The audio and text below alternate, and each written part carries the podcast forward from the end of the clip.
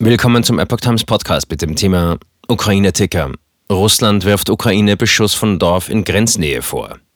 Ein Artikel von Epoch Times vom 26. April 2022.